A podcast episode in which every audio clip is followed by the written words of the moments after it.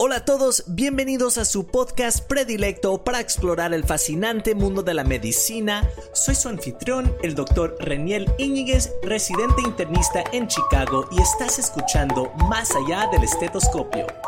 Hoy les tengo un tema realmente interesante, así que prepárense para sumergirse en un caso sumamente complejo que nos proporcionará lecciones sobre el síndrome de dificultad respiratoria aguda, también conocido como el SDRA en español o ARDS en inglés.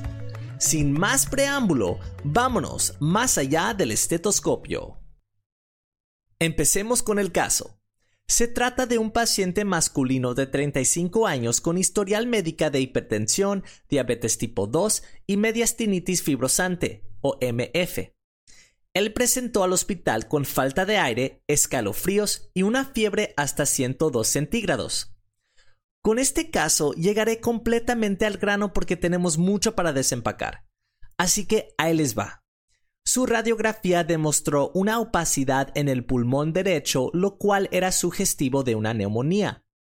Igual y sí, le detectaron dos tipos de influenza, tipo A y tipo H1N1 2009. Él era hemodinámicamente estable, pero su oxigenación respirando aire ambiental era abismal. 80%, 70%, 65%. El paciente estaba somnoliento y difícil de despertar. Los urgenciólogos le administraron una cánula nasal de alto flujo, lo cual mejoró su saturación hasta 85-90%. El paciente todavía se veía muy mal. Fue ingresado a cuidados intensivos donde yo estaba ejerciendo.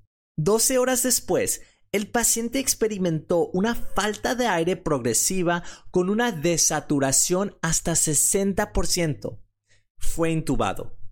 Le realizamos una radiografía que demostró opacidades difusas en cada pulmón. A la misma vez, su cultivo de sangre creció Staphylococcus resistente a la meticilina o SARM por sus siglas en español o MSSA por sus siglas en inglés. A la bestia, ¿qué está pasando? Se descompensó tan rápido. Hagamos ahora una representación del problema solo subrayando lo más pertinente. Estamos atendiendo a un hombre de 35 años que padece de mediastinitis fibrosante. Desarrolló insuficiencia respiratoria aguda hipoxémica debido a la influenza H1N1 acompañada de una bacteremia por estaflococos. La complejidad del cuadro clínico se agrava aún más con la presencia de SDRA. Uy, ¿dónde empezamos? El ámbito de esta charla es la SDRA, así que naturalmente empezaré aquí. ¿Qué es? El síndrome de dificultad respiratorio agudo SDRA o también conocido como el síndrome de distrés respiratorio agudo, hace referencia a una inflamación aguda y difusa a nivel de los alveolos, siendo potencialmente mortal en pacientes gravemente enfermos. Desde el punto de vista fisiopatológico, el SDRA progresa a través de tres fases distintas, comenzando con una lesión aguda que resulta en daño capilar y alveolar. Empecemos con esto. Los alveolos se llenan de líquido, lo cual genera atelectasis e inhibe el intercambio gaseoso. Es importante recordar que los alveolos están compuestos por dos tipos de neumocitos, tipo 1 y tipo 2. Los neumocitos tipo 1 son células muy delgadas que conforman la membrana de los alveolos y son esenciales para el intercambio gaseoso. Notablemente, los neumocitos tipo 2 son responsables de la producción de surfactante pulmonar que reduce la tensión superficial en los alveolos, evitando su colapso durante la aspiración. Como ya verán, el SDRA conlleva la muerte de neumocitos, resultando en una brecha en la membrana y la pérdida de surfactante, lo que lleva a la presencia de edema alveolar. Una característica distintiva del patrón de lesión observada en SDRA es su falta de uniformidad. segmentos del pulmón pueden estar más gravemente afectados, lo que resulta en una disminución de la distensibilidad pulmonar regional que clásicamente involucra más las bases que los ápices. Luego, el cuerpo entra en una fase proliferativa donde comienza a restaurar la función pulmonar y a sanar. Se observa una resolución del edema, la reparación de tejidos pulmonares y la formación de tejido granular. La última etapa, conocida como la fase fibrótica, se caracteriza por una cicatrización persistente, síntomas respiratorios crónicos y un deterioro a largo plazo del intercambio gaseoso. Realmente la fisiopatología es más compleja, pero si tuviera que darles un resumen de los cambios fisiopatológicos, diría lo siguiente. 1. Hay un aumento en la derivación intrapulmonar, lo que conduce a hipoxemia. Esto se debe al colapso de los alveolos que ya no pueden participar en el intercambio gaseoso. 2. Aumentación en la fracción de espacio muerto. Notablemente, la tasa de mortalidad tiende a incrementarse a medida que esta variable aumenta. Y por fin, 3. Disminución de la distensibilidad del pulmón. ¡Wow! Muchísima información. ¿Siguen escuchando? ¿Les doy un momento para ir por un cafecito?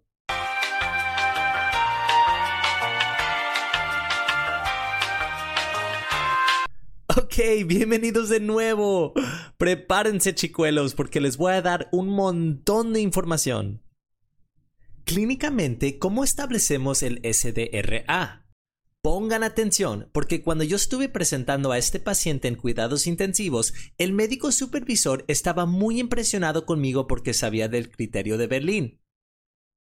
El criterio de Berlín se refiere a un conjunto de definiciones y criterios clínicos utilizados para diagnosticar el SDRA. Fue propuesto en 2012 durante una conferencia en Berlín y ha sido ampliamente aceptado como una guía para la identificación y clasificación de casos de SDRA. El criterio de Berlín se centra en tres componentes principales. 1. Inicio agudo, es decir, el paciente debe presentar un inicio agudo de los síntomas respiratorios en un plazo de una semana después de un evento clínicamente relevante. 2. Imagen radiográfica.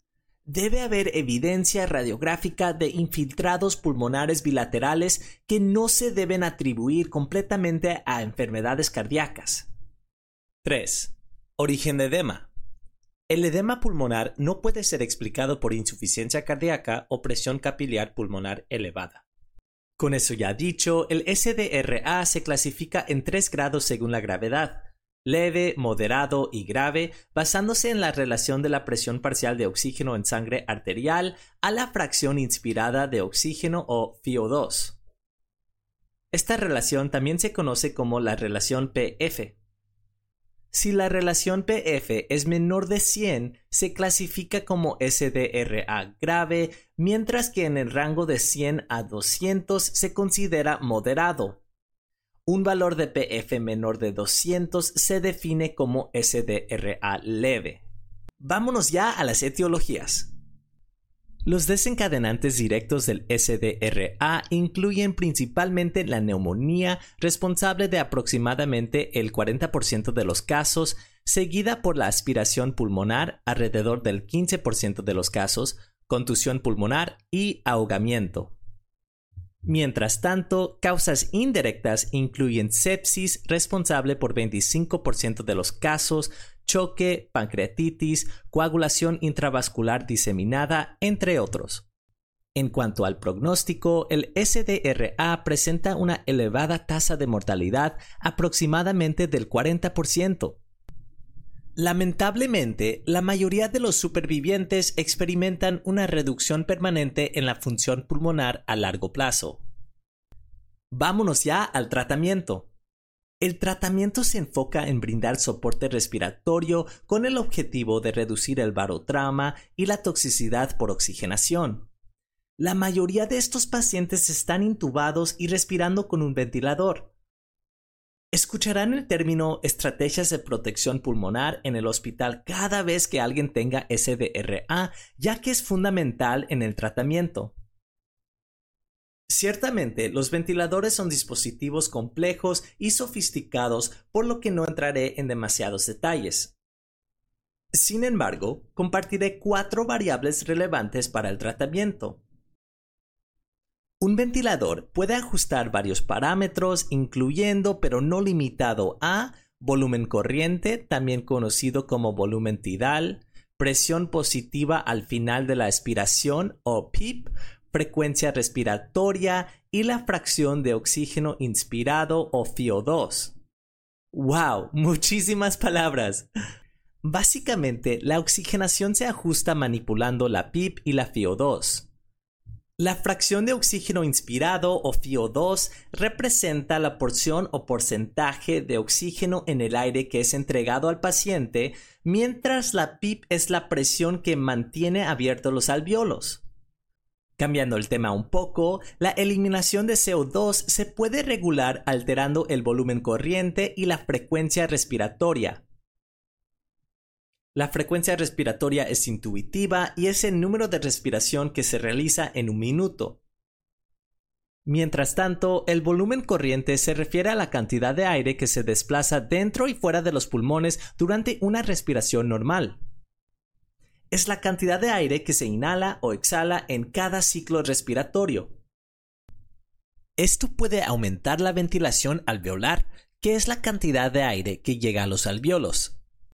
Si la ventilación alveolar aumenta, hay más oportunidades para eliminar el CO2 producido por el cuerpo. El CO2 se elimina principalmente a través de la exhalación. Por lo tanto, un aumento en el volumen corriente y la ventilación alveolar puede ayudar a reducir los niveles de CO2 en el cuerpo. ¿Por qué nos importa todo esto? La importancia radica en cumplir con las guías de tratamiento del SDRA que recomienda el uso de estrategias de protección pulmonar. Se recomienda el uso de un volumen corriente de 4 a 6 mililitros por kilogramo de peso corporal previsto del paciente para prevenir el barotrauma y toxicidad de oxigenación. Es importante señalar que el peso corporal previsto se calcula en función de la altura y toma en consideración el sexo asignado al nacer para estimar el tamaño de los pulmones. Esta calculación nos puede proporcionar una idea de cuánto volumen pulmonar pueden manejar. El peso previsto de nuestro paciente es 80 kilogramos, así que si lo multiplicamos por 6 nos da un volumen corriente de 480. Entonces el ventilador se programa para suministrar 480 mililitros de aire a los pulmones en cada ciclo respiratorio. Notablemente, un estudio conducido en el año 2000 demostró que pacientes con SDRA, quienes fueron tratados con un volumen corriente bajo, es decir, menos de 6 mililitros por kilogramo de peso corporal previsto, experimentaron una disminución en mortalidad en comparación con el grupo que fue tratado con un volumen corriente alto. Similarmente, se fomenta el uso de una PIP alta y una CO2 menos de 60% junto con el volumen corriente bajo cuando se puede se rastrea gasometrías para evaluar el pH, CO2 y oxígeno con el fin de ajustar el ventilador. Los estudios han demostrado que una hipercapnia permisiva en SDRA tiene un beneficio en la supervivencia siempre y cuando se evite que el pH descienda por debajo de 7.2. A riesgo de generar confusión, mencionaré otro variable junto con su estrategia recomendada asociada. Presión pico. La presión pico se refiere al nivel máximo de presión alcanzada durante la fase inspiratoria del ciclo respiratorio. Cuando esta presión es muy alta, resulta en barotrama pulmonar. Por lo tanto, se recomienda mantener la presión pico por debajo de 30. Bien, sigue más. ¡Ya, güey! Otro tratamiento altamente específico es la aplicación de la posición de decúbito prono que implica colocar al paciente en posición boca abajo o ventral durante la ventilación mecánica. La pronación mejora la distribución del flujo de aire, reduce el colapso alveolar, optimiza la relación ventilación-perfusión y reduce estrés pulmonar.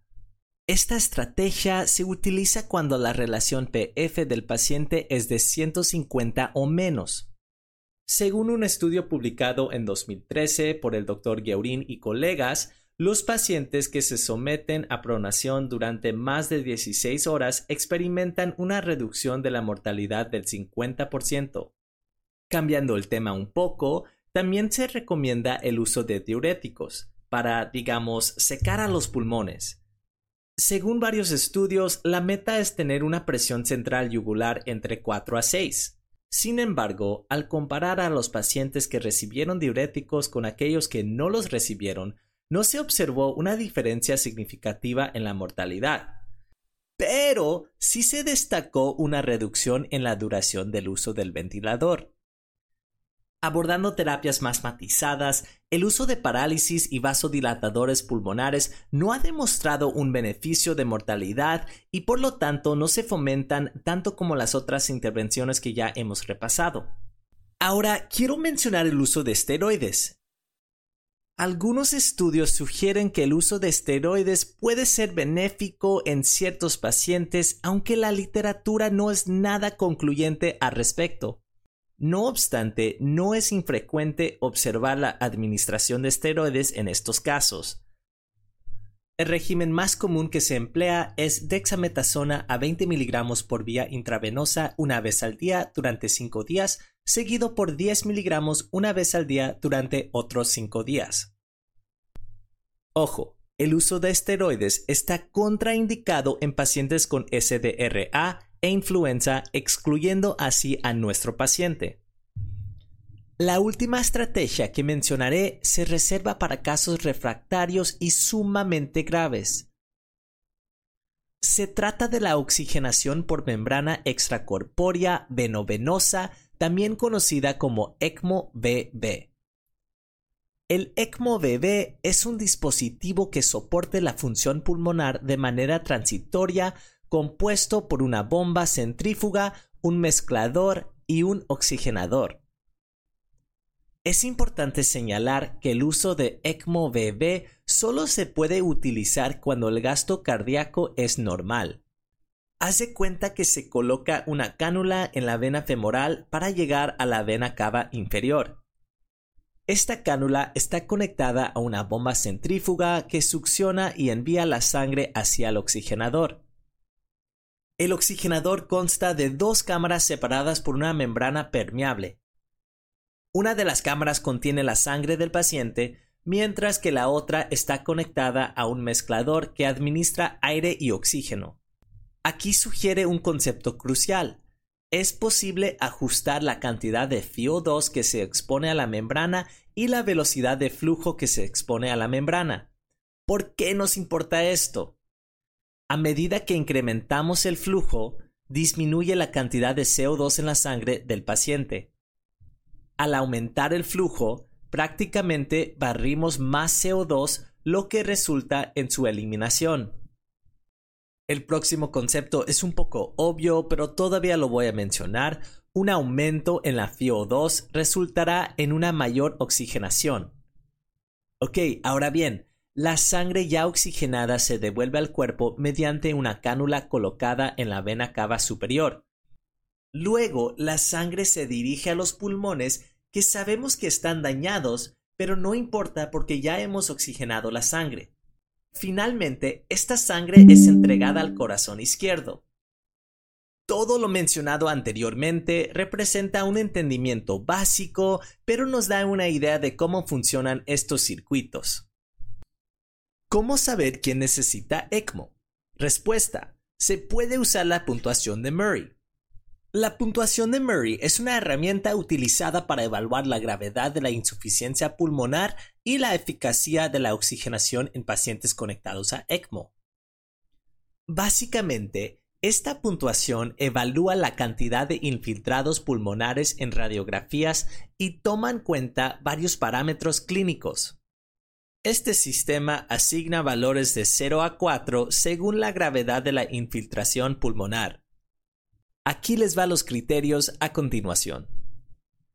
Cero puntos si no hay infiltrados, un punto si los infiltrados están en menos de 25% del pulmón, dos puntos si los infiltrados están en el 25 a 50% del pulmón, tres puntos si los infiltrados están en el 50 a 75% del pulmón y por fin cuatro puntos si los infiltrados están en más de 75% del pulmón. Ok, la puntuación de Murray también toma en cuenta la relación PF para darnos una evaluación más completa de la función pulmonar. Siendo honesto con ustedes, si alguien llega a ocupar ECMO va a ser muy obvio, pero la puntuación de Murray nos proporciona con un número objetivo. Y ya, pues casi es todo lo que tienen que saber. ¿Terminamos?